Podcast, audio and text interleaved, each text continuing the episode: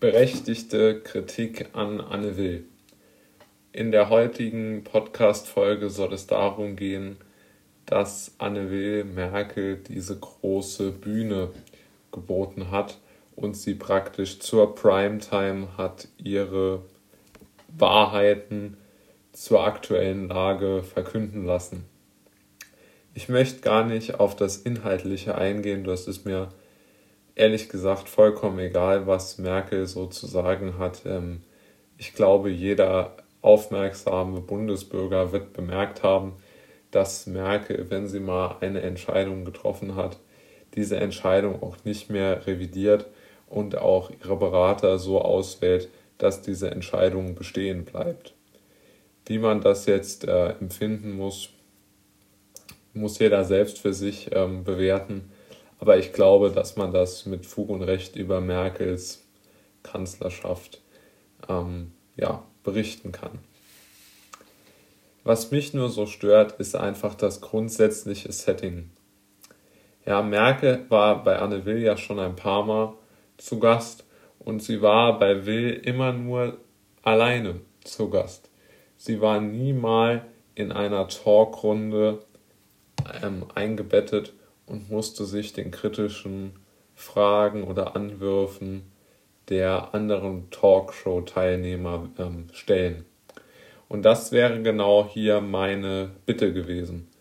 Wenn man dort zum Beispiel einen Kritiker ihrer Maßnahmen hinzugezogen hätte, egal jetzt wen, ob jetzt ein, ähm, ob jetzt ein, keine Ahnung, ein Lindner oder ein möglicherweise anders orientierten Wissenschaftler wie zum Beispiel Herrn Schmidt-Schanner sieht, da wäre ja wirklich viel machbar. Aber anstattdessen wird pausenlos immer wieder Merkel so einfach in ein Licht gerückt und sie darf dort un, unumwunden drauf losplappern.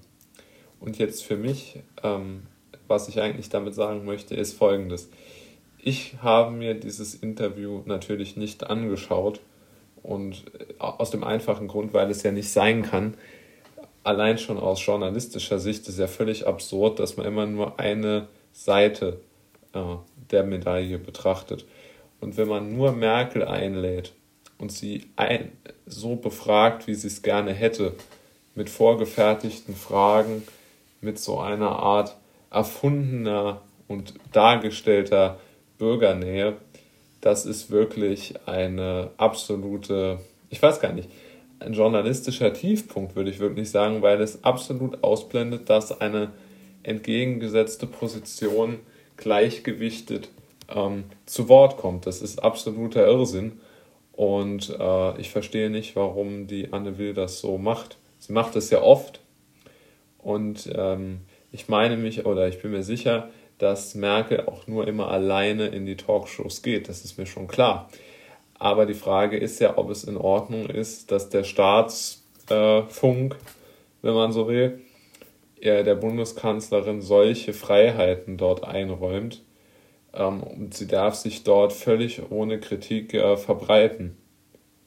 Es mag schon richtig sein, dass eine Bundeskanzlerin immer unumwundenen Zugang zu allen Medien hat. Aber ob das richtig ist, ist eine ganz andere Frage. Und vor allen Dingen, ob es richtig ist, dass sie sich überhaupt keiner kritischen Frage stellen muss. Ähm, das ist ja genau der Punkt.